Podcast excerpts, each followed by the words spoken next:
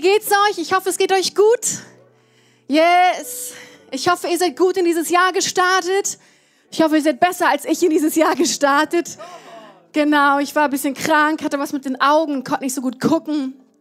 Aber wie Gott so ist, in der Bibel steht, alle Dinge werden uns zum Besten dienen. Und ich habe ungefähr zwei Wochen im Bett gelegen mit zugeschwollenen Augen und konnte nicht richtig gucken. Und es war um Weihnachten rum und Silvester und ich war echt gefrustet. Und ich habe gesagt, Gott, ich erwarte von dir, dass mir das zum Besten dient. Und jetzt ein paar Wochen später kann ich sehen, hey, Gott hat was getan. Gott hat es genutzt, um zu mir zu reden. Okay, seid ihr ready für Gottes Wort? Wisst ihr was? Ich liebe Gottes Wort. Es ist wie Nahrung, die wir essen. Es ist, es ist das, ohne das wir eigentlich nicht richtig gut leben können. Und ich weiß nicht, wie es dir da geht. Manchmal hat man, glaube ich, auch trockene Phasen, wo man Gottes Wort liest und denkt, oh ja, das sind doch einfach manchmal abgefahrene Geschichten.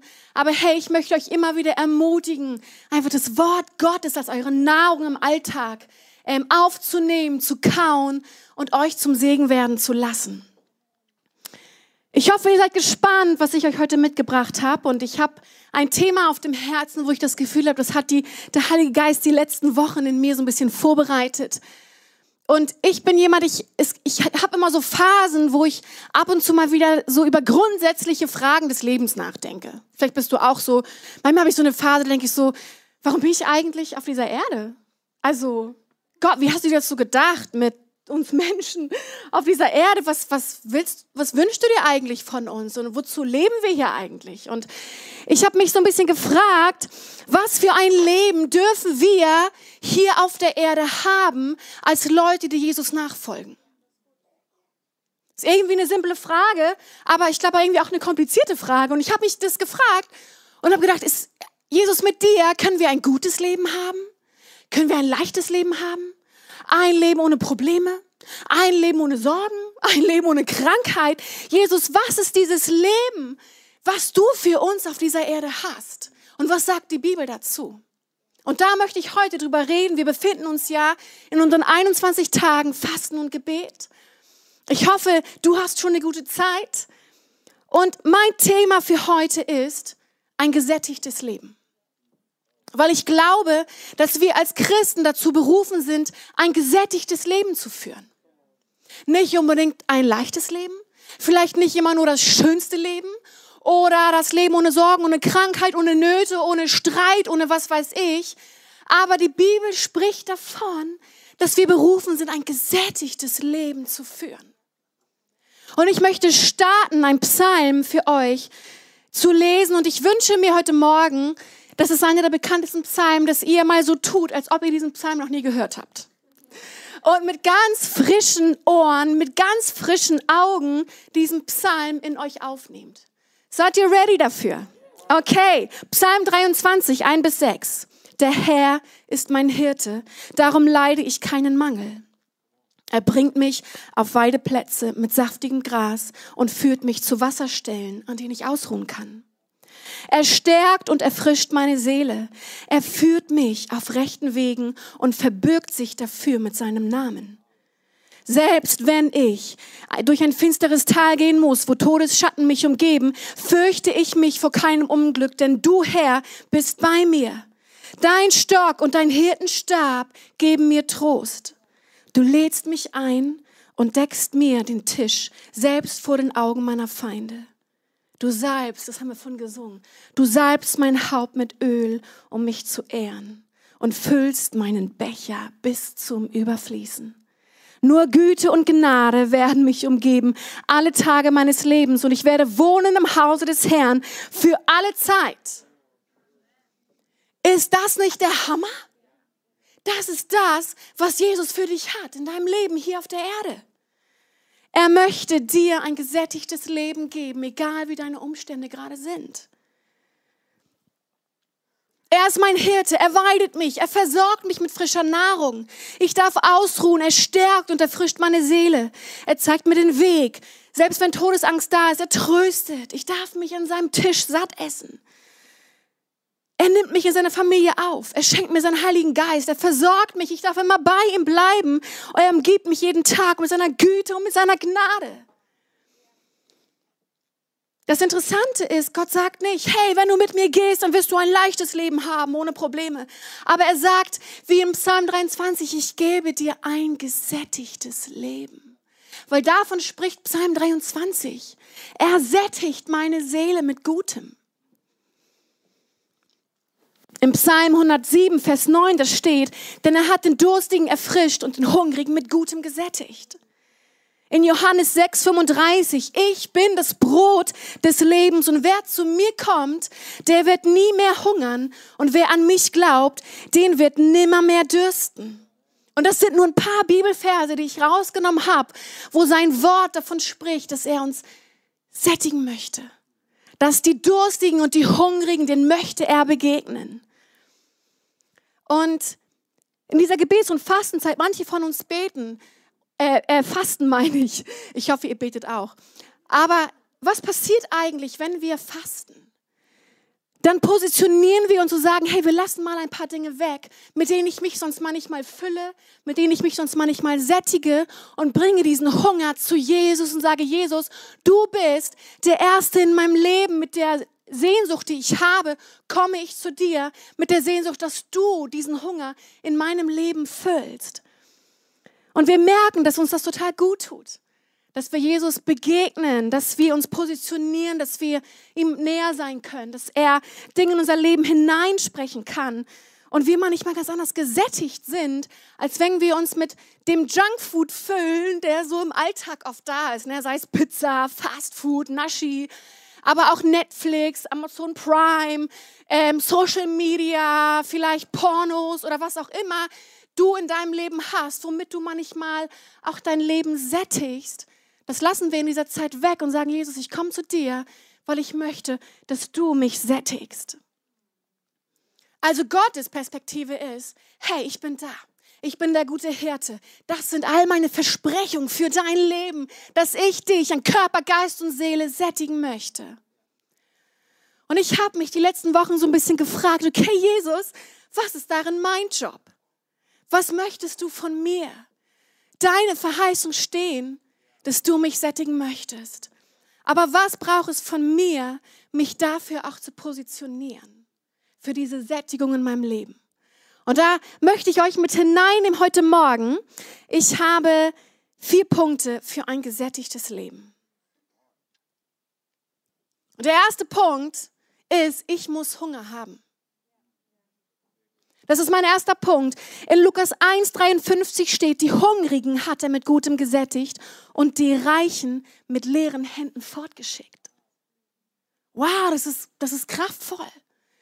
Wenn wir wollen, dass Jesus Teil unseres Lebens ist, wenn wir ein Leben haben möchten, was gesättigt ist, hey, dann muss ich Hunger haben. Und ich saß irgendwann mal in einer Predigt, da hat jemand gesagt, Jesus hat nie auf nicht hungrige Menschen reagiert. Das hat mich herausgefordert. Wo ich dachte, oh wow, mein Leben ist manchmal so voll. Ich bin oft so satt.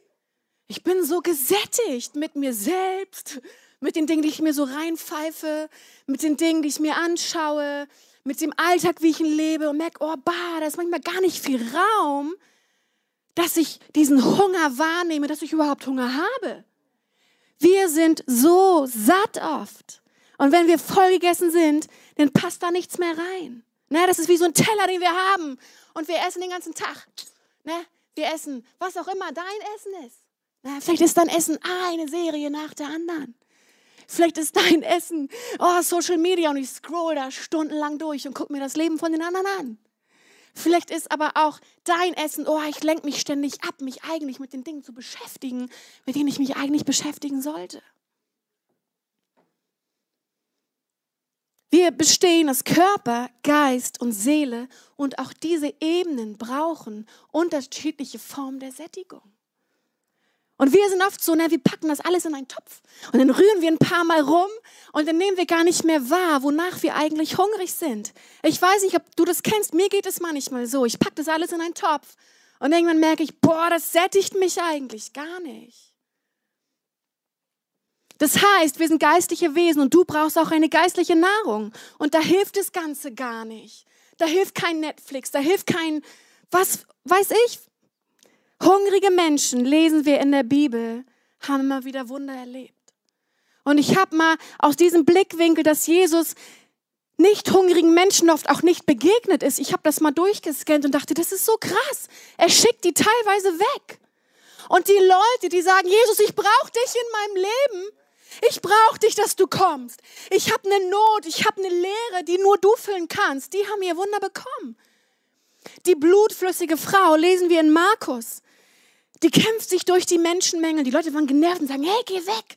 Und sie hat gesagt, dieser Mensch, der hat was, wenn ich nur den Saum seines Gewandes berühren könnte, dann würde ich gesund werden. Und sie hat sich durchgekämpft. Sie hat gesagt, ich habe diesen Hunger in meinem Leben. Und sie hat ihr Wunder bekommen. Jesus hat sie geheilt. Dann lesen wir vom blinden Bartimäus, der schrie, Jesus, Sohn Davids, erbarme dich mir. Und die Leute haben gesagt, was bist du denn? Sei still, hör auf, so dumm rumzuschreien. Er hat nicht aufgehört, weil er diesen Hunger in sich hatte. Jesus, nur du kannst meiner Not begegnen. Und er hat sich durchgekämpft zu Jesus und Jesus hat gesagt, was möchtest du? Und er hat gesagt, ich weiß, nur du könntest mich sehend machen. Und er hat sein Wunder bekommen. Jesus hat seine Augen geheilt und er konnte wieder sehen. Dann kennen wir Zachäus, er klettert auf den Baum. Den Leuten gefiel es auch nicht. Aber er wusste, ich will Jesus sehen der hat was, was ich in meinem Leben brauche. Und dann gibt es noch einen, einen, Menschen in der Bibel, der heißt, ähm, das ist mir gerade entfallen, ähm, der heißt Salomo, genau. Ähm, und das ist ein, ein krasser Typ, weil der hatte alles, was er begehrt hat. Und ich möchte euch ganz kurz daraus vorlesen. Das steht in Prediger 2. Da steht, ich sagte mir, dann schaffe ich mir ein angenehmes Leben und genieße das Gute. Doch dann erkannte ich, dass auch das darin keinen Sinn liegt. In meinem Herzen nahm ich mich vor, mich mit Wein zu berauschen, aber so, dass ich noch besonnen über die Weisheit nachdenken könnte. Ich wollte so leben wie die Dummen, um herauszufinden, welche Lebensart für die Menschen während ihrer Zeit hier auf der Erde am besten sei. Ich vollbrachte Großartiges, schreibt er in Prediger 2. Ich baute mir Häuser und pflanzte Weinberge. Ich legte Gärten und Parks an und ließ alle Sorten Obstbäume setzen. Ich kaufte Sklaven und Sklavinnen und weitere Sklaven wurden in meinem Haus geboren. Ich besaß größere Schaf- und Viehherden als irgendjemand vor mir in Jerusalem. Ich häufte Gold und Silber in meinen Schatzkammern an, die Schätze vieler Könige und Provinzen. Ich holte Sänger und Sängerinnen an meinen Hof und nahm mir viele Frauen, das Höchste, was sich ein Mann nur wünschen kann, steht hier. okay? Auf diese Weise wurde ich berühmt und reicher als alle Könige, die vor mir in Jerusalem geherrscht hatten. Neben all dem besaß ich meine Weisheit. Wenn mir etwas ins Auge stach, was ich haben wollte, dann nahm ich es mir. Ich versagte mir keine einzige Freude. Und dann steht später, doch als ich alles prüfen betrachtete, was ich mir mit meinen Händen erworben hatte und die Mühen dagegen hielt, die ich darauf verwendet hatte, merkte ich, dass alles sinnlos war. Es war so unnütz, unnütz wie der Versuch, den Wind einzufangen. Es gibt keinen bleibenden Gewinn auf dieser Erde. Ist das nicht krass? Er hatte, und das ist oft das Streben, was wir haben. Na, wir, wollen, wir wollen mehr Geld, wir wollen mehr Reichtum, wir wollen dies, wir wollen das. Und Salomo hatte alles, wonach er sich gesehnt hat. Und er hat gemerkt, es sättigt mich nicht.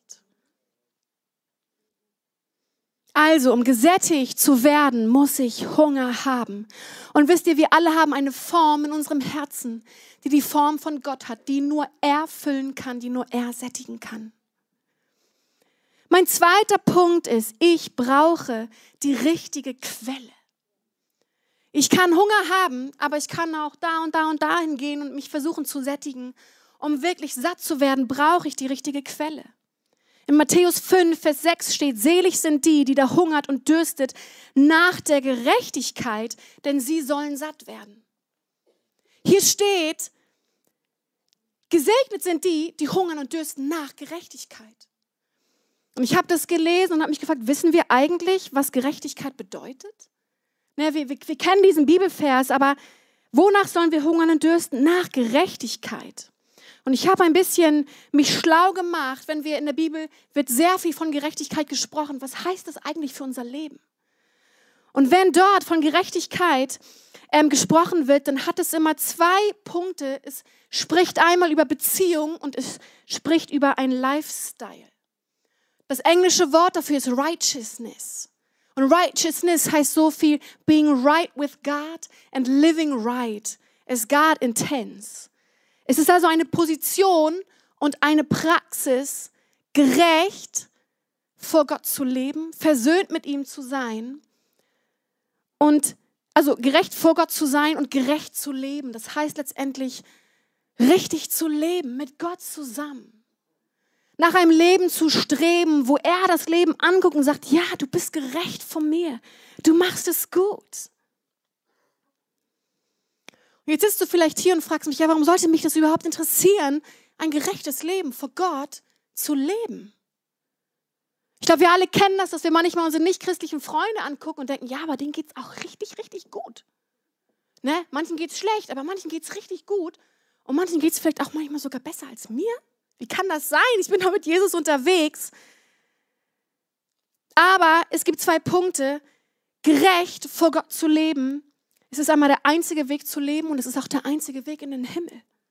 Das lesen wir in Sprüche 11, 19 bis 20. Das ist krass. Da steht, gerechte Menschen finden das Leben, ungerechte Menschen finden den Tod. Weiter geht's. Der Herr verabscheut Menschen mit falschem Herzen, doch er hat Freude an Menschen, die ein rechtschaffendes Leben führen. Und wenn wir ohne Gott unterwegs sind, dann existieren wir eher nur, als dass wir leben. Wenn wir mit Jesus verbunden sind, dann bringt er uns in der Tiefe unseres Seins zum Leben. Erst in der Verbindung mit unserem Schöpfer kommt unser ganzes Sein, unser Geist, unsere Seele zum Leben.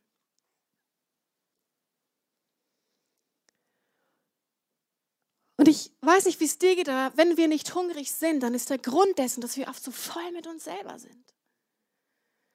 Und ich habe was gelesen, das fand ich krass, in den 50er, 60er Jahren, glaube ich, war das, da gab es in China die große eine große Hungersnot, wo ungefähr fast 50 Millionen Menschen gestorben sind. Das war 1950, 1960. Das war krass.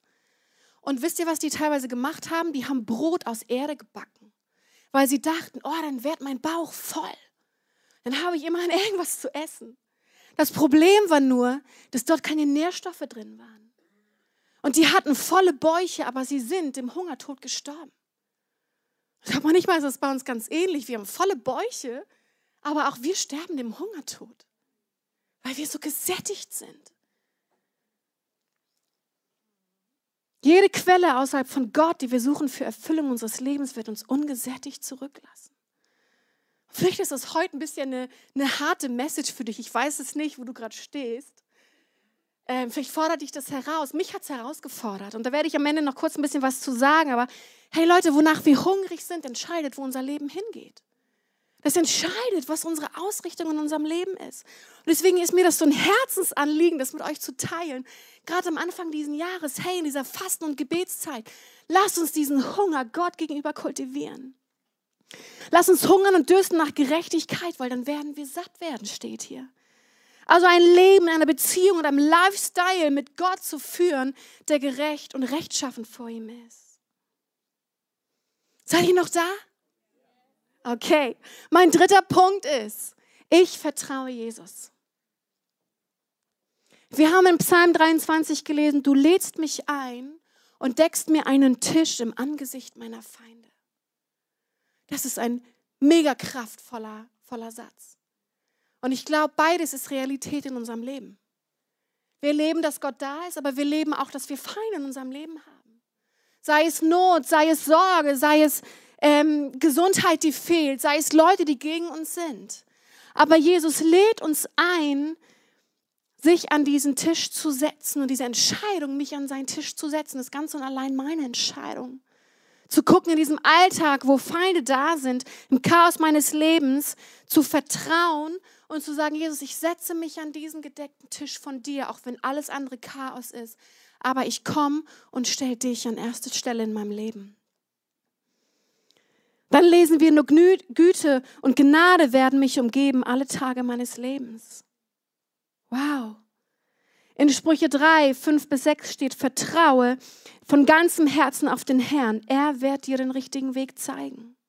Und wisst ihr, Gott ist ein guter Hirte. Wir können ihm vertrauen. Wir können seiner Führung vertrauen. Sein Wirken in unserem Leben darfst du vertrauen. Aber es braucht diese Entscheidung von mir, zu sagen, Jesus, ich entscheide mich, dir zu vertrauen. Auch wenn gerade Chaos in meinem Leben ist. Ich vertraue dir, dass du es gut mit mir meinst. Ich vertraue dir, dass du mich gut führst. Ich vertraue dir, dass du stark genug bist. Ich vertraue dir, dass du die Wünsche meines Herzens kennst. Und ich vertraue dir, dass wenn ich um, um ein Stück Brot bitte, dass du mir keinen Stein gibst. Das ist auch die Bibelstelle, sondern du gibst mir lebendiges Brot. Vielleicht bist du hier und sagst, hey Lilly, ich habe schon so viel vertraut in meinem Leben. Ich habe schon so viel versucht. Und es gibt eine Geschichte in Lukas 5, die liebe ich. Da sammelt Jesus seine Jünger zusammen.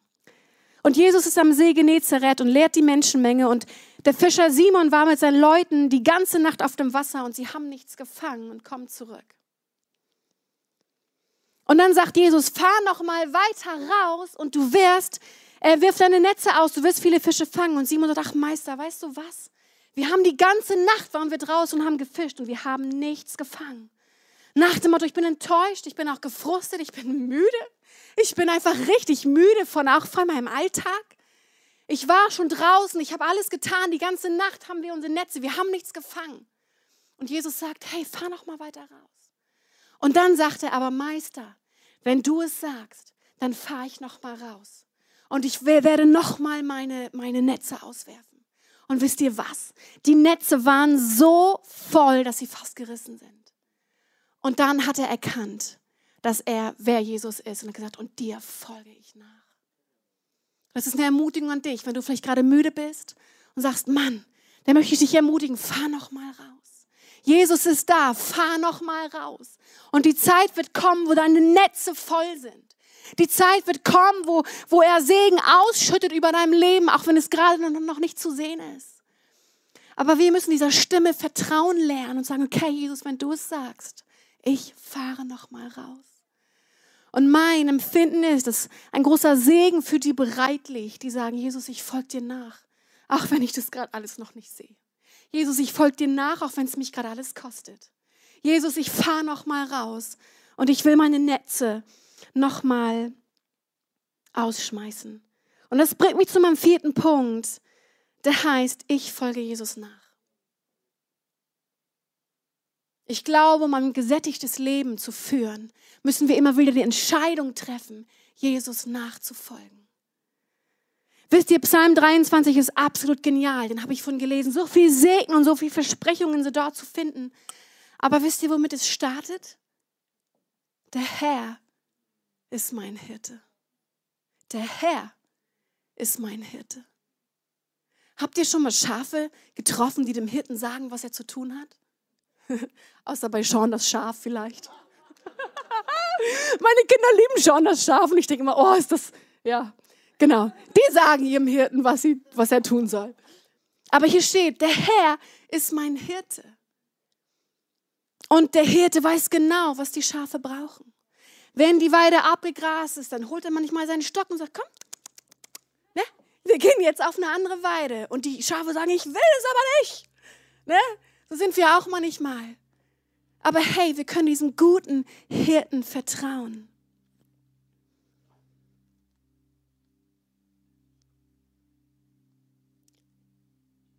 Die Entscheidung, ich folge Jesus, wisst ihr, ich kann vielen Dingen folgen und ich darf selber ganz, ganz frei entscheiden. Ich kann den Gelüsten meines Herzens folgen, ich kann Macht, Ruhm, Erfolg, Geld, was auch immer folgen. Als Jesus seine Jünger rekrutierte, sagt er, folge mir nach. Was heißt das, Jesus nachzufolgen? Das heißt, mein Streben und mein Willen ihm unterzuordnen. Das heißt, ihn an erster Stelle in meinem Leben zu packen. Seiner Führung in meinem Leben zu vertrauen, auch wenn ich nicht weiß, was es bedeutet oder wo es hingeht. Ich möchte ganz kurz noch ein persönliches Zeugnis geben. Ich habe kurz erzählt, ich war zu Weihnachten, wir haben ja noch den Weihnachtsgottesdienst gerockt und dann wurde ich krank und ich hatte zugeschwollene Augen und keiner wusste so genau, was es war. Und ich habe wirklich zwei Wochen im Bett gelegen, konnte nicht wirklich gucken und ich war so gefrustet. Ne? Ich habe gesagt, Gott, das kann doch nicht wahr sein. Jetzt haben wir Urlaub und ich, liebe Weihnachten, ich liebe ne, mit meiner Familie zu feiern und wegzufahren.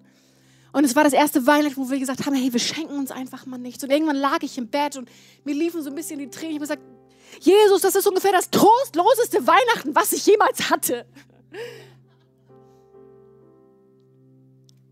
Und dann habe ich gebetet und gesagt, Jesus, ich weiß, denen, die Gott lieben, werden alle Dinge zum Besten dienen. Und dann habe ich immer wieder das Bild gehabt, wie Jesus mich zur Krippe führt. Und ich war so, ja toll, Jesus, ich weiß, es ist Weihnachten und du bist in der Krippe geboren. Und er führte mich da immer wieder hin. Ach, da kommen mir die Tränen. Und irgendwann habe ich gesagt, okay, Jesus, ich knie mich nieder in dieser Krippe. Und ich hatte das Gefühl, dass Jesus sagte, das ist mein Weihnachtsgeschenk für dich dieses Jahr.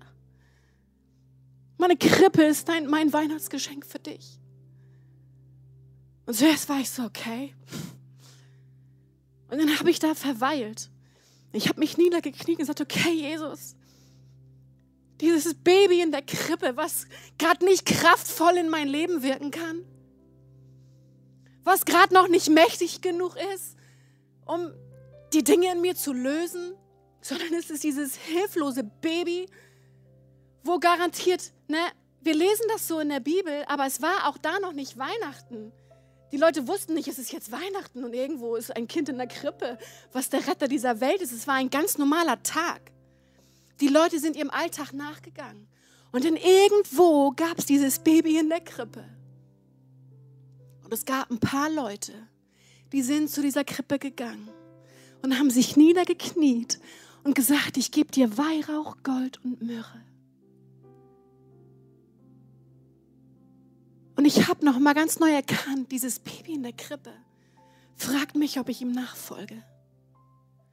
Das ist noch nicht die Kraft, die Bäm sofort alles in meinem Leben verändert, sondern ist dieses Baby, was mich fragt, Lilly, folgst du mir nach? Auch wenn es dich gerade alles kostet? Wenn du noch nicht das Ergebnis sehen kannst von einem gesättigten, gesegneten, was weiß ich, Leben, wonach du dich sehnst, sondern die Entscheidung, mich niederzuknien in dieser Krippe und zu sagen, Jesus, ich folge dir nach mit meinem gesamten Leben. Und ich spüre, dass das eine Frage ist, die Jesus uns fragt am Anfang dieses Jahres. Und ich möchte, wie Jesus mich das gefragt hat, ich möchte dich das fragen. Oder ich höre, dass Jesus dich fragt, folgst du mir nach? Und es wirkt erstmal wie eine ganz einfache Frage. Wir können sagen, ja, tun wir. Aber ich glaube, dass Jesus dich fragt, folgst du mir nach, auch wenn du nicht genau weißt, wo die Reise hingeht? Folgst du mir nach, auch wenn es dich vielleicht gerade alles kostet?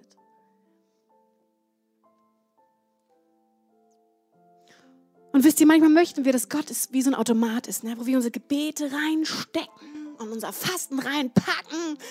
Und na, Jahre habe ich da jetzt investiert und dann wünsche ich mir auch, dass das Leben rauskommt, wonach ich mich sehne. Aber wisst ihr, so funktioniert es nicht.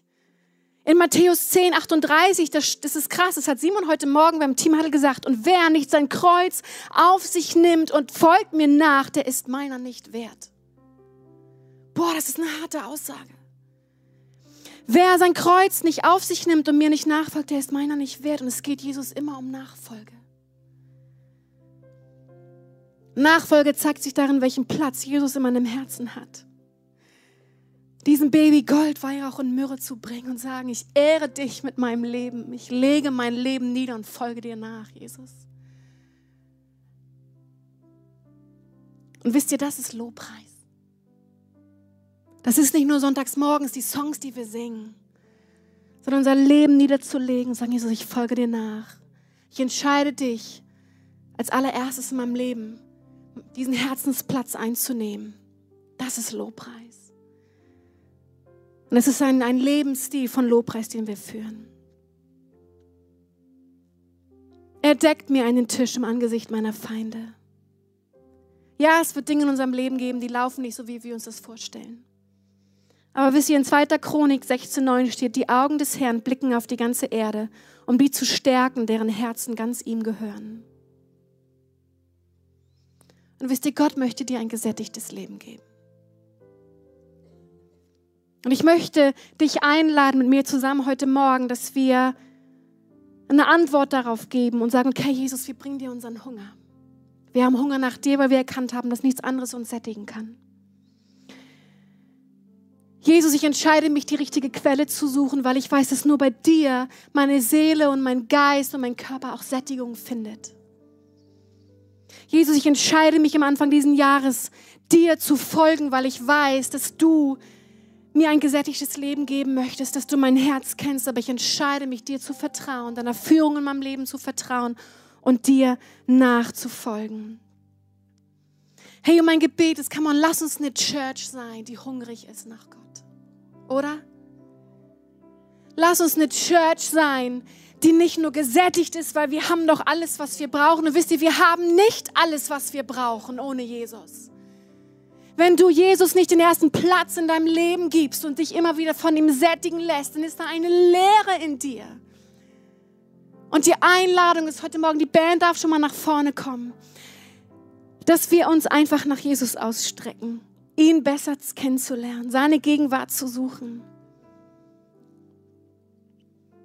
Und was heißt es vielleicht für dich, Jesus neu nachzufolgen in diesem neuen Jahr? Ich weiß nicht, wo du stehst. Vielleicht ist es Zeit, Jesus diesen ersten Platz wieder in deinem Herzen zu geben. Vielleicht ist es Zeit, ihm mit bestimmten Themen nachzufolgen, wo er anklopft und sagt, come on, come on, Lisa, folg mir nach, geh das an. Come on, Jenny, ich habe was Frisches für dich, folg mir nach. Come on, Simon, krieg dein Leben auf die Reihe. Ich als Frau habe so die Insights, ne? Nein, Quatsch. Ich glaube, jeder von uns hat Dinge, wo Jesus anklopft am Anfang dieses Jahres und sagt, come on, folg mir nach. Sei es vielleicht Finanzen. Vielleicht ist es Zeit für dich, Gott mit seinen Finanzen zu vertrauen. Wisst ihr, die Bibel sagt, wir können nicht zwei Herren dienen. Hey, und Finanzen ist oft etwas, wo unser Herz ganz besonders dran klebt, weil wir Angst haben, dass wir nicht genug haben. Aber er sagt, er versorgt uns. Und ich möchte gleich, dass wir das Abendmahl zusammennehmen. Und die Band wird uns währenddessen noch einen Song führen. Und das Abendmahl heute steht dafür, dass wir genau darin eine Response geben und sagen, okay, Jesus, ich nehme dich in mein Leben auf. Dir gehört der erste Platz. Ich bringe dir meinen Hunger. Und heute, während ich dieses Abendmahl einnehme, nehme ich dich in mein Leben auf und bitte dich, dass du mich sättigst. Mit dem Abendmahl erinnern wir uns daran, was Jesus für uns getan hat. Dass er für uns gestorben ist, für unsere Sünde am Kreuz.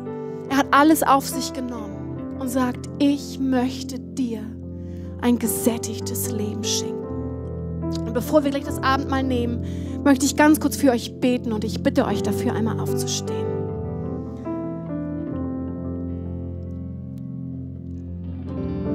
Und ich möchte kurz zwei Gruppen einfach die Möglichkeit geben, zu antworten auf das, was ich heute gepredigt habe. Wenn du hier bist und sagst, hey, du hast so viel von diesem Jesus gesprochen und ich merke, da ist eine Leere in meinem Leben und ich möchte gerne, dass diese Leere gefüllt wird, dann möchte ich dir eine Möglichkeit geben, Jesus Christus in dein Leben aufzunehmen. Ich bitte dich, dass wir alle einmal die Augen schließen.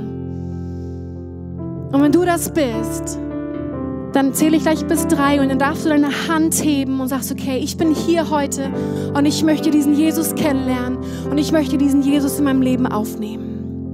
Okay, eins, zwei, drei, du darfst dich jetzt melden. Ja, danke, ich sehe, ich sehe eure Hände. Danke.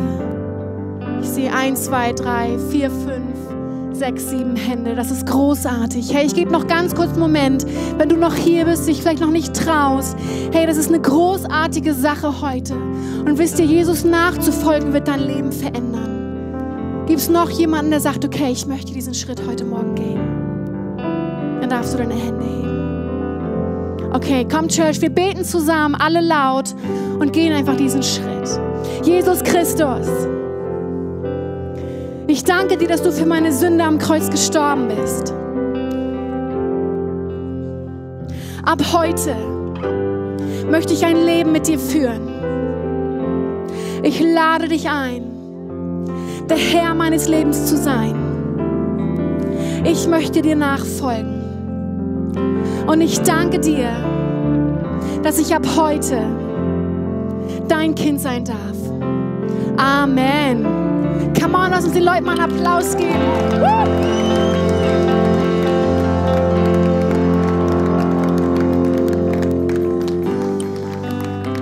Okay, und die zweite Gruppe, ich glaube, es reicht für dich. Du weißt, wenn du das bist, wenn du sagst, okay, Jesus klopft an und sagt, folge mir nach. Gleich, wenn du runterkommst und das Abendmahl nimmst, dann lass es eine Entscheidung wie ein Flock, den du in den Boden rammst, für dich dieses Jahr sein. Sagst, okay, Jesus, ich folge dir nach. Ich mache mein Leben bereit, dass du kommst und mich sättigst in deinem Namen. Bevor ihr gleich runterkommt, möchte ich noch einmal Psalm 23 euch damit segnen. Der ist ein bisschen in anderen Worten und danach starten wir mit dem Song und ihr dürft dann nach unten kommen. Vielleicht magst du dafür die Hände ausstrecken. Der Herr ist mein bester Freund und mein Hirte. Ich habe immer mehr als genug. Er bietet mir einen Platz zum Ausruhen in seiner überfließenden Liebe. Seine Spuren führen mich zu einer Oase des Friedens am stillen Bach, wo er zu finden ist. Dort stellt er mein Leben wieder her und belebt es. Er öffnet vor mir den rechten Weg und führt mich in seinen Fußstapfen der Gerechtigkeit, damit ich seinem Namen Ehre machen kann. Auch wenn dein Weg mich durch das Tal des tiefen Finsternis führt, die Angst wird mich nicht besiegen, denn du hast sie schon besiegt. Deine Autorität ist meine Stärke und mein Frieden. Der Trost deiner Liebe nimmt mir die Angst. Und ich werde nie einsam sein, denn du bist mir nah. Selbst wirst mein köstliches Festmahl, selbst wenn meine Feinde es wagen zu kämpfen. Und du salbst mich mit dem Duft deines Heiligen Geistes. Du gibst mir so viel von dir zu trinken, bis mein Becher überläuft. Warum sollte ich mich also vor der Zukunft fürchten? Nur Güte und Liebe verfolgen mich alle Tage meines Lebens. Und danach, wenn mein Leben zu Ende ist, werde ich in deine herrliche Gegenwart zurückkehren, um für immer bei dir zu sein.